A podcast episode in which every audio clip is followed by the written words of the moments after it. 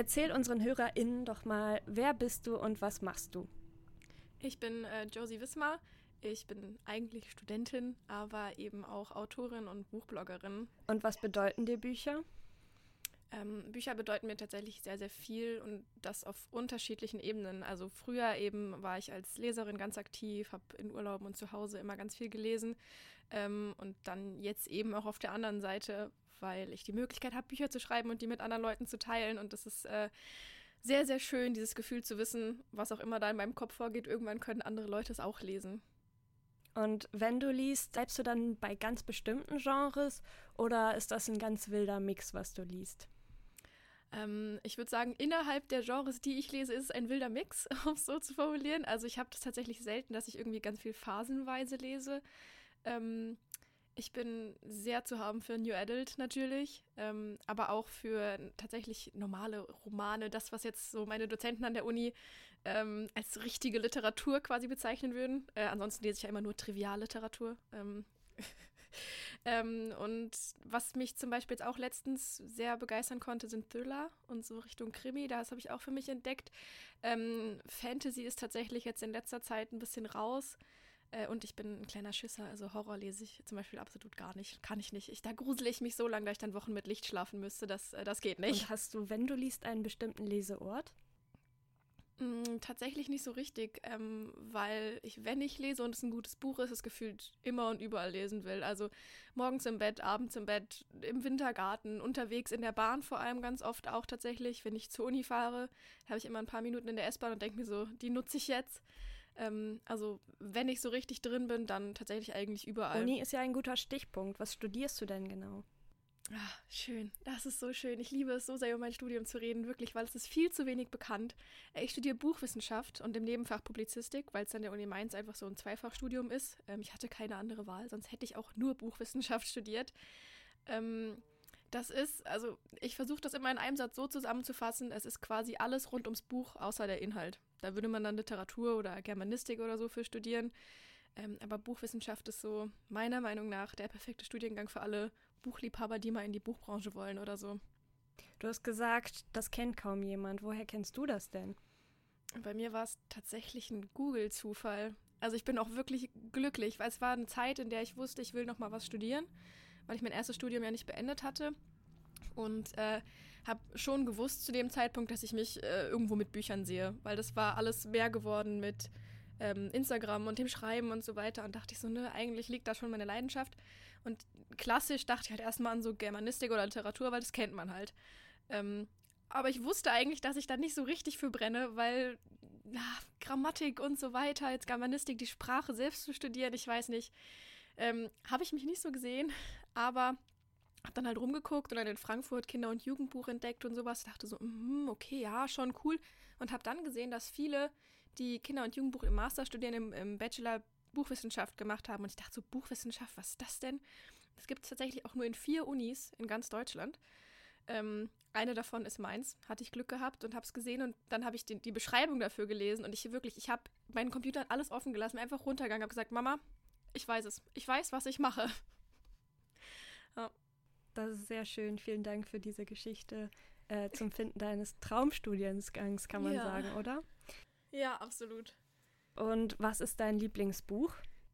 Ach, ja, das ist ja tatsächlich, das ist nämlich die fiese Frage. Ich würde sagen, ich habe keins, aber ich empfehle phasenweise schon die gleichen Bücher. Also eins, was mich lange, lange nicht losgelassen hat, war zum Beispiel die Nickel Boys ähm, oder aber auch die Wahrheit über den Fall Harry Kebert. Ähm, aber zum Beispiel auch manche von Benedikt Wells, ähm, Die Wahrheit über das Lügen zum Beispiel.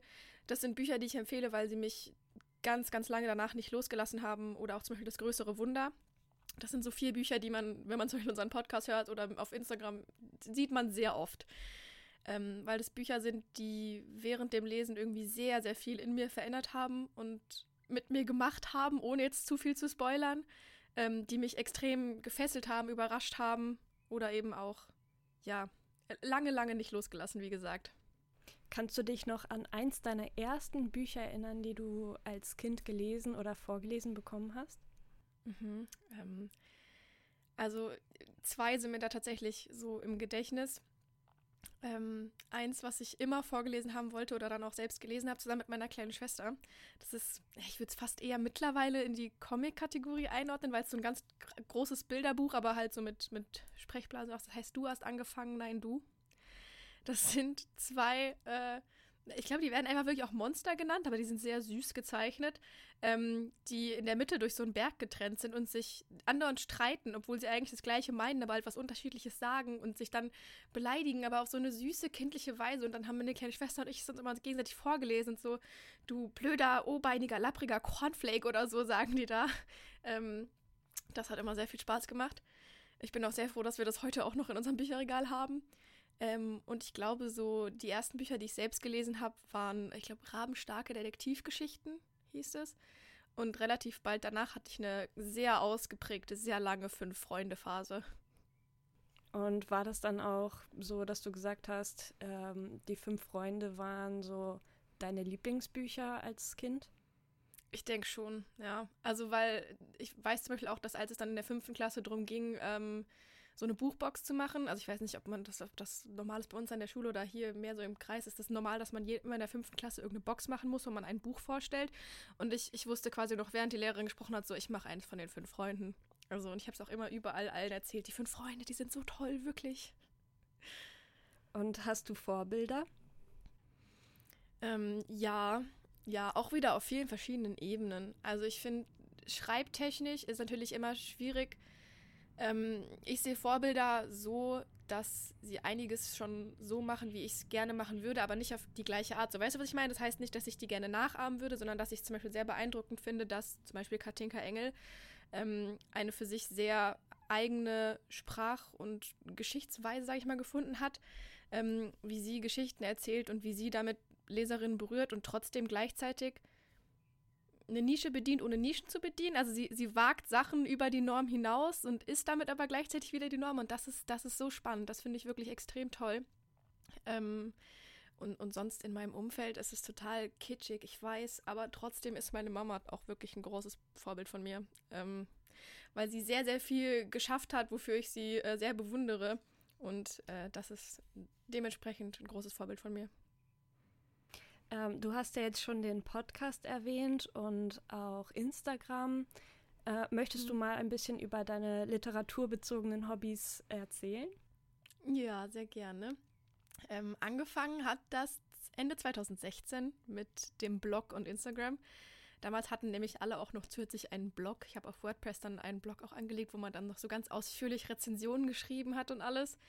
Ähm, und eben parallel Instagram so das klassische Buchbloggen. Das war damals noch ganz, ganz anders als das, was man heute kennt. Das hat sich äh, weiterentwickelt, was mich aber auch sehr freut. Ähm, mittlerweile habe ich den Blog nicht mehr, aber halt Instagram noch. Da äh, fließt auch fast die meiste Zeit rein, würde ich sagen. Äh, ich hatte mal, ich hatte mal eine YouTube-Phase, die ist aber eingestampft worden, weil es zeitlich dann irgendwann einfach nicht mehr funktioniert hat. Ähm, ich habe aber noch einen Podcast, wie gesagt. Den mache ich zusammen mit der Sarah, heißt Hashtag ausgelesen. Und äh, da fließt jetzt quasi die Zeit rein, die vorher in YouTube geflossen ist. Also da reden wir jetzt auch über die ganzen Bücher, die wir immer dann gelesen haben oder andere buchbezogene Themen.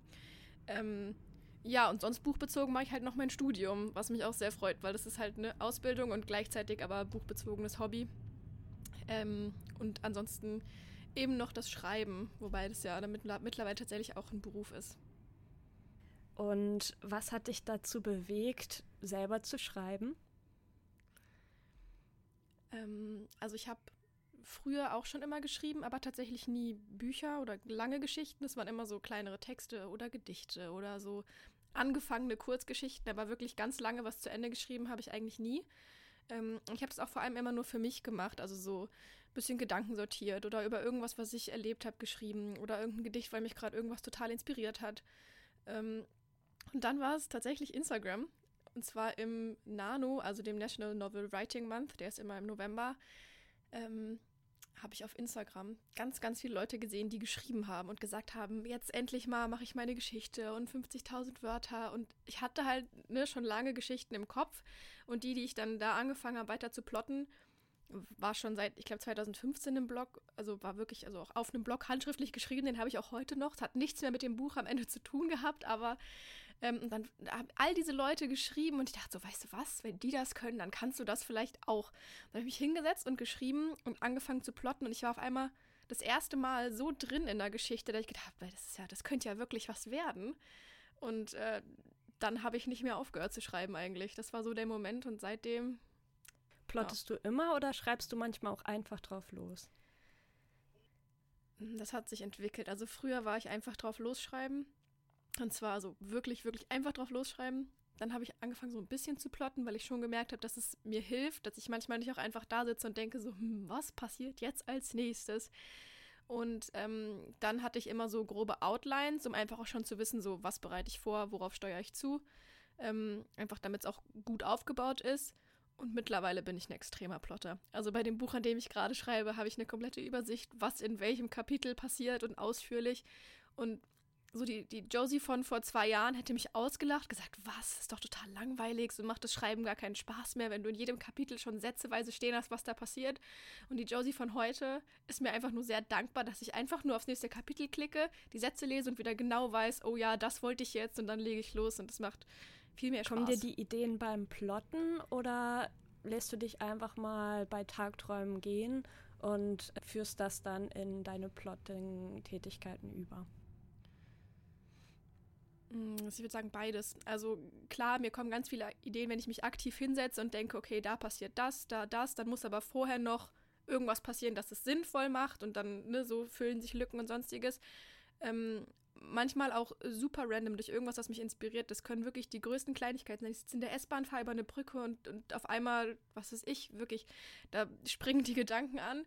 Ähm, und was ich aber auch oft habe, ist tatsächlich in Gesprächen mit Freunden. Also es gibt manchmal einfach Lücken oder Kapitel, da weiß ich beim Plotten oder manchmal auch beim Schreiben so nicht, passt es jetzt, finde ich das überhaupt gut, wie ist denn das? Oder was könnte da passieren? Und dann rede ich über das Problem mit jemandem. Meistens beim Reden klärt sich das dann schon, weil ich laut ausspreche und merke, wo das Problem liegt. Oder meine Freunde haben eben irgendwie die, die richtige Frage, die sie mir stellen. Und dann denke ich mir, ja, na, okay, gut, die Lösung lag und auf der Hand. Und wie war das Gefühl, als du dann das erste Mal tatsächlich eine Geschichte eine große Geschichte fertig hattest und sie dann sogar in den Händen halten konntest? Ach, das war crazy. Das war crazy. Und ich glaube es mir manchmal immer noch nicht. Also, das Beenden war ja eine Sache, das war im ersten Corona-Lockdown 2020. Und also ich meine, um dich herum ist ja alles, alles anders gewesen, ne? Das ist, du bist im Lockdown. Ich persönlich habe bei meiner größten Schwester gewohnt, weil ich ihr eben mit den Kindern geholfen habe. Ähm, ich war also in meinem Gästezimmer und alles ist anders, ne? Keine Ahnung. Jeder weiß, was ist das denn jetzt hier? Pandemie? Keine Ahnung. Im Mai ist bestimmt wieder rum oder so. Das haben wir ja damals alle noch gedacht, ne? Und auf einmal setzt du so vier Buchstaben unter diese Geschichte und denkst du, du hast gerade ein Buch beendet das ist irgendwie sehr verrückt. Und es, es ändert nichts und gleichzeitig alles. Also, weil ich meine, klar, am nächsten Morgen wachst du auf und der nächste Tag ist genauso wie vorher, ne? Machst mit den Kids Homeschooling und überlegst, guckst irgendwelche Ankündigungen von Politikern, die die nächsten Sachen rausgeben. Und gleichzeitig weißt du, du hast dieses Buch beendet und du wirst es irgendwann in der Hand halten. Und das ist so verrückt, wirklich. Und als ich dann das erste Mal in der Hand gehalten habe, habe ich ein bisschen geheult, gebe ich zu. Weil ähm, ich habe immer schon als kleines Kind für mich vor allem gesagt, das war so einer dieser Träume, die man sehr für sich behält und nicht jedem immer so erzählt, weißt du, ähm, habe ich gesagt, eines Tages will ich in die Buchhandlung gehen können und da steht ein Buch von mir mit meinem Namen drauf und das will ich dann kaufen. Und dann hatte ich es wirklich in der Hand und war so, okay, so dieses eines Tages und irgendwann ist halt einfach jetzt. Und das ist schon, das ist crazy, das zu verstehen. Also manchmal brauche ich auch immer noch um das irgendwie so zu realisieren, aber es ist wirklich sehr Und den sehr schön. Traum zu schreiben, den verwirklichst du dir ja immer noch und hast aber ja auch erzählt, dass du ziemlich viele Baustellen hast. Wie schaffst du es denn, Zeit zum Schreiben zu finden? Das ist immer eine schöne Frage. Ähm, ja, die frage ich mich manchmal selbst, weil ehrlich gesagt, wenn ich so auf diese Liste gucke, was ich manchmal alles tue, ähm, also erstens hilft es sehr, diese Routinen zu haben und einen sehr gut strukturierten Kalender mit mehreren Farbsystemen, der einem sagt, wann was wo ansteht und wo man sich äh, Lücken freischaufeln kann. Ähm, und so habe ich dann halt auch manchmal Sachen drinstehen wie halber Schreibtag oder Schreibtag und dann weiß ich wirklich, dass ich da nichts anderes mache als zu schreiben. Ähm, oder früher hatte ich äh, die Angewohnheit, nachts zu schreiben. Ich habe es total geliebt, dass wenn alle geschlafen haben und niemand mehr irgendwo was von mir wollte, ich dann ähm, geschrieben habe. Das ging aber auch nur so lange, wie ich nicht am nächsten Morgen um 8 auf der Arbeit sein musste. ähm, und aktuell ist es so, dass ich mir halt einfach, also ich setze die Prioritäten anders. Also ich sage dann halt manchmal, dass ich zum Beispiel es nicht zum Training schaffe oder was weiß ich, dass die Spielmaschine doch drei Tage noch nicht ausgeräumt wird, einfach weil das Schreiben gerade vorgeht wegen der Deadline. Dann ist es so, weil manchmal bekommt man auch nicht alles unter einen Hut ähm, und muss dann eben die Priorität höher aufs Schreiben setzen. Aber wenn ich nicht so ein krasses Wortsoll habe, dann, wie gesagt, dann ist es der Kalender und die Struktur, und das Wissen, dass äh, ich auch irgendwann wieder weniger mache und es einfacher wird. Was für Schreibroutinen und Schreibrituale hast du denn? Hast du ein bestimmtes Getränk oder hörst du Musik? Ähm, ich habe tatsächlich Musik und mittlerweile meinen Platz. Ich hätte das gar nicht so gedacht, weil ich früher, vor Corona, sehr gerne in Cafés geschrieben habe und da auch immer sehr viel so ging. Aber jetzt aktuell habe ich tatsächlich für jedes Buch eine eigene Playlist und es ist aktuell nicht mal eine selbst erstellte Playlist, sondern zum Beispiel beim zweiten Buch, bei Lexi und Nate, habe ich immer Sleeping at Last gehört. Rauf und runter, alle Lieder. Ähm, und sobald ich die gehört habe, so zwei, drei Lieder, war ich auf einmal so im Tunnel.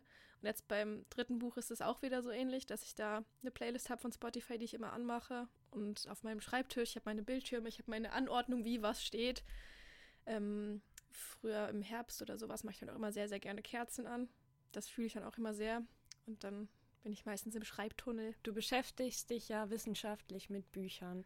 Bist du auch wissenschaftlich ans Schreiben rangegangen und hast dich theoretisch informiert oder Videos geguckt, wie man richtig schreibt? Oder hast du einfach drauf losgeschrieben, weil du ja, wie man bei der Vorbildfrage schon gemerkt hast, auch Wert auf deinen eigenen Stil legst?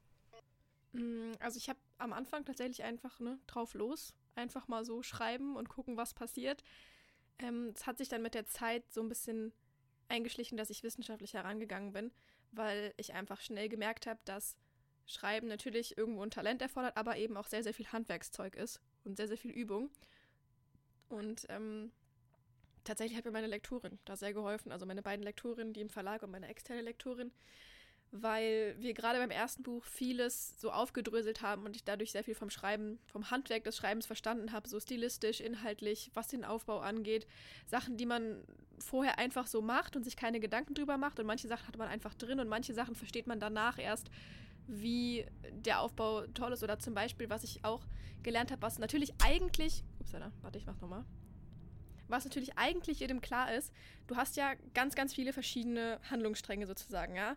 Also wenn wir jetzt vom ersten Buch zum Beispiel ausgehen, man hat den Handlungsstrang mit Em und David, man hat den Handlungsstrang mit ihr und ihren Freunden, mit ihr und ihrer Schwester und ihr und ihrer Mutter, weil da ja ganz viele verschiedene Baustellen sind.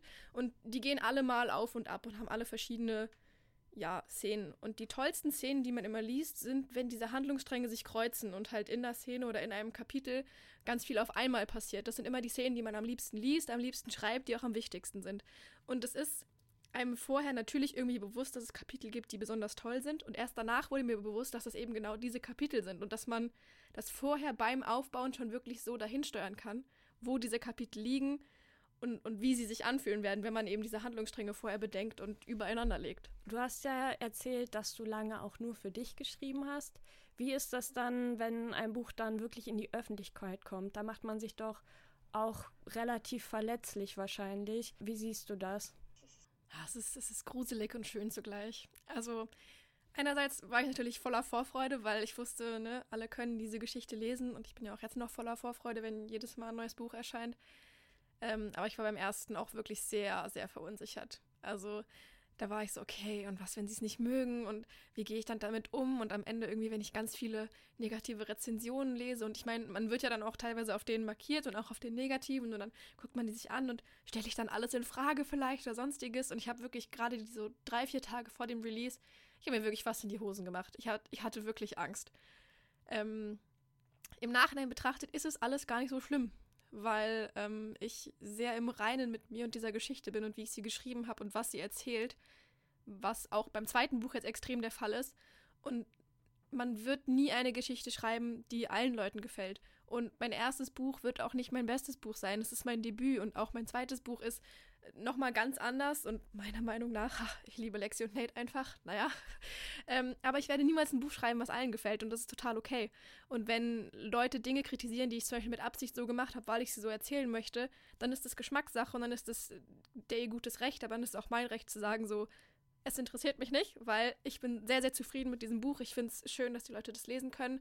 Und mich hat tatsächlich diese negative Kritik gar nicht gestört. Ich war sehr von mir selbst überrascht, weil ich dachte, so am Ende stelle ich alles in Frage. Ich will die wieder schreiben. Ich will nichts mehr veröffentlichen, weil die Leute mögen es nicht. Aber es ist okay, weil es gibt auch Leute, die lieben es. Es gibt Leute, die schreiben mir Nachrichten, wie toll es ist und wie sehr sie sich in Amber Falls wohlfühlen. Und das ist ja das, wofür ich es mache. Das ist eine sehr schöne Einstellung. Was für Schwierigkeiten begegnen dir denn sonst noch so im Schreibprozess und hast du schon Lösungen dafür gefunden? ähm, ja, klassische, klassische Schwierigkeiten sind natürlich die Plotprobleme, wenn man dann doch irgendwie feststellt, die Charaktere machen was anderes oder man ist in der Szene und was anderes fühlt sich viel, viel besser an. Das hatte ich zum Beispiel bei Band 2. Du musst dir vorstellen, ich bin rangegangen an dieses Buch mit einer Szene, die ich unbedingt schreiben wollte, die so bei 80 Prozent des Buches war. Und ich wusste so, das ist die eine Szene, ne? Bis dahin schreibst du. Und dann war ich an der Stelle und ich wusste, ich kann das nicht mehr machen. Ich kann das nicht machen, dass es jetzt so passiert. Und ich war völlig verzweifelt und dachte so, was mache ich denn jetzt? Wie schreibe ich denn jetzt dieses Buch, wenn das ganz anders wird? Ähm, und meine Lösung ist dann immer telefonieren mit Freunden oder meiner Schwester oder so. Ich habe meine Schwester ganz verzweifelt angerufen und gesagt, Jessie, ich weiß nicht, was ich machen soll ich, ich bin völlig aufgeschmissen. Und fünf Minuten später, nachdem wir telefoniert hatten, sah die Welt schon wieder ganz anders aus, war alles gelöst und es war noch besser als vorher. Ähm, also Plotprobleme lassen sich eigentlich immer ganz gut in Gesprächen lösen.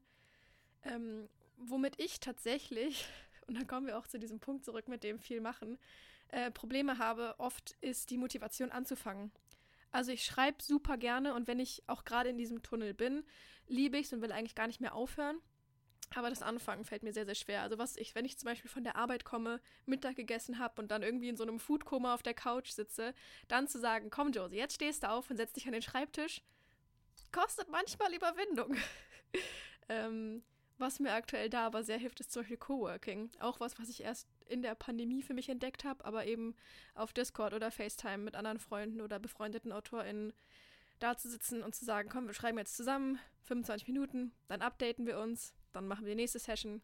Das, ist, das wirkt wirklich Wunder. Und was denkst du, hat deine Präsenz auf Instagram und so für Auswirkungen auf dein Schreiben oder hat das überhaupt Auswirkungen? Mm, ja, definitiv. Also aufs Schreiben selbst, jetzt vielleicht nicht inhaltlich oder sowas, aber ich teile natürlich viel, viel mehr vom Schreibprozess als jetzt irgendein anderer Autor oder eine Autorin, die nicht auf Instagram präsent ist. Man sieht dann natürlich am Ende nur das fertige Buch und vielleicht erzählt die auf einer Lesung mal, wie es im Schreibkämmerchen aussieht. Aber ich meine, ich teile ja, was ich jetzt schreibe ich oder ich habe Cover bekommen oder ne, ich teile ja ganz, ganz viel, ganz äh, früh. Es war eben so oder so einfach ein Social-Media-Phänomen, dass man immer dann das Gefühl hat, man kennt die Leute oder man, man weiß, wie es war. Ich war quasi dabei, weil ich die Story gesehen habe. Ähm, und ich glaube, das verändert bei mir nicht richtig viel dann ansonsten, was das Schreiben angeht oder so. Also natürlich ist es ein bisschen motivierender, wenn ich weiß, da sitzen Leute, die wollen das sehen oder die wollen dann auch das nächste Buch lesen. Ich glaube aber, dass es umgekehrt viel verändert, weil ich glaube, dass man an den Büchern viel näher dran ist und dann manchmal auch mit einer ganz, ganz anderen Erwartungshaltung rangeht. Eben auch zum Beispiel an ein Debüt, und äh, weil man eben weiß, die hat da ihr ganzes Herzblut reingesteckt und das ist die Geschichte, die schon so lange in ihrem Kopf ist und so. Ähm, ich glaube, die meisten Leute vergessen aber, dass das eigentlich bei fast jedem Buch so ist. Also in das zweite Buch ist genauso viel Herzblut geflossen, wenn nicht vielleicht sogar mehr wie ins erste. Ähm, aber die Leute denken dann, das ist dieses eine Buch und das jahrelang hat sie dafür gearbeitet und wir haben es gesehen, wir waren dabei.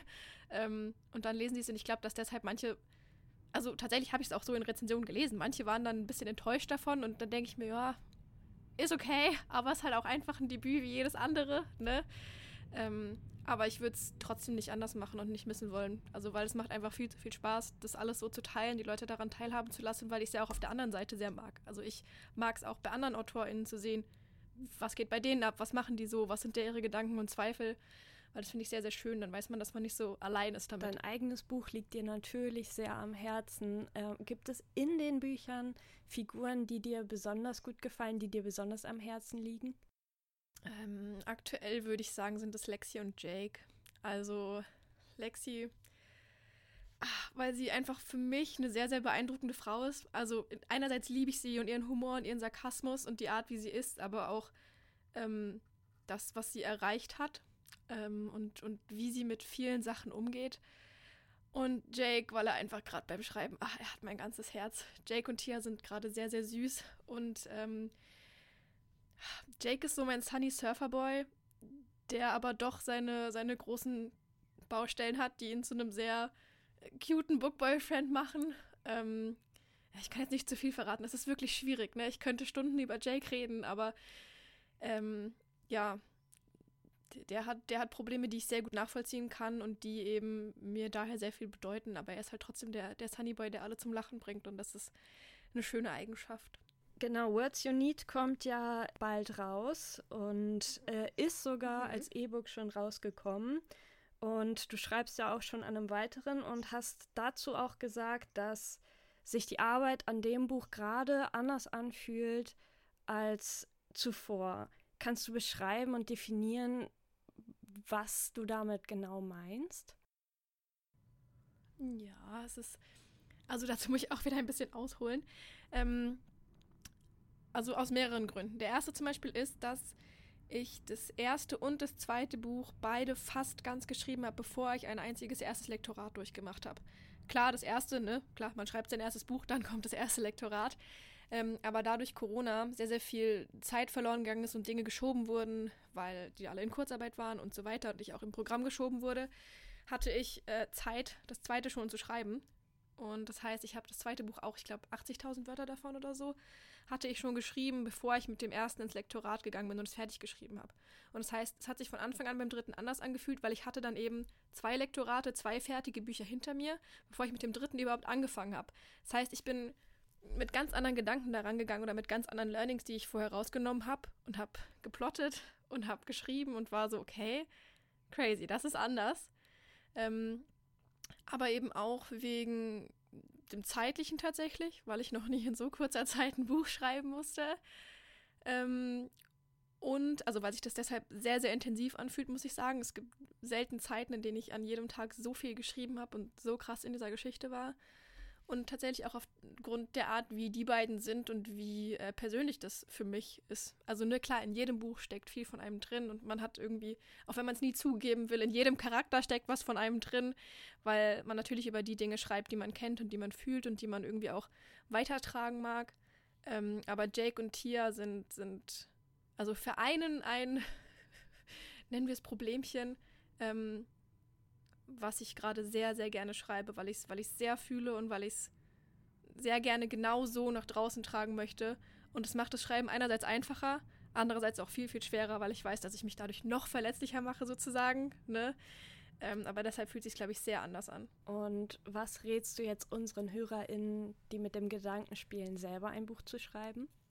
Hm, ja, der klassische Tipp ist natürlich immer üben, üben, üben. Das ist so das, das, was jeder sagt, wo natürlich auch einfach viel dran ist, weil man kann nicht besser werden im Schreiben, wenn man nicht schreibt. Was mir persönlich aber auch sehr, sehr viel geholfen hat, war lesen und lesen lassen. Also sowohl andere Texte lesen mit dem Blick auf, was gefällt mir denn, was reißt mich mit ähm, oder warum reißt mich das mit, wenn ich zum Beispiel mein Lieblingsbuch in die Hand nehme und irgendwelche Szenen, wo ich mich erinnere, boah, da habe ich geheult oder so, dann wirklich rangehen und sich fragen, warum habe ich denn da geheult? Was hat diese Emotion in mir ausgelöst? War das besonders gut aufgebaut? War ich total nah an dem Charakter dran? Warum war ich nah an dem Charakter dran? Ähm, aber auch den eigenen Text lesen. Und das ist ein Tipp, den mein Deutschlehrer in der Oberstufe mal gegeben hat.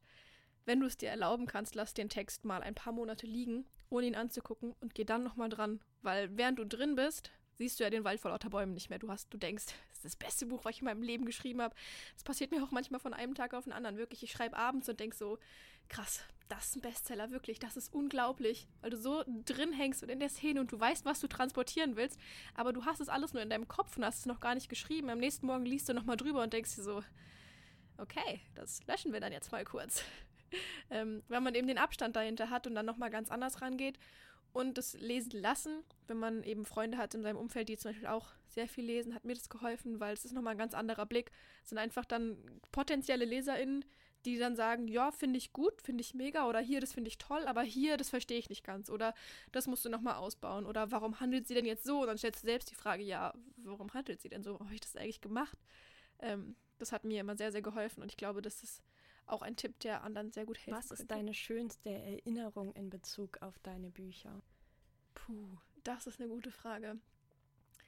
Ähm, ich denke tatsächlich die Art, wie sich mein Leben dadurch verändert hat. Also weil früher war ich halt Leserin, ne? Da war ich im Buchladen und habe irgendwie ein bisschen rumgestöbert und dann Bücher gelesen. Und vor allem in den Ferien, weil während der Schule viel zu lesen, kam ich irgendwie einfach nicht dazu. Ähm, und heute sind Bücher halt mein Leben. Also ich studiere was mit Büchern, ich mache in meiner Freizeit was mit Büchern, ich schreibe Bücher und ähm, das kam alles nur, weil ich mich eben immer weiter in diese Welt der Bücher gewagt habe und weil ich es einfach zugelassen habe, dass die mein Leben verändern. Und äh, das ist sehr, sehr schön, weil das letzten Endes der Traum ist, den ich früher hatte, der jetzt meine Realität sehr ist. Sehr schön. Vielen Dank für das Interview. Sehr gerne.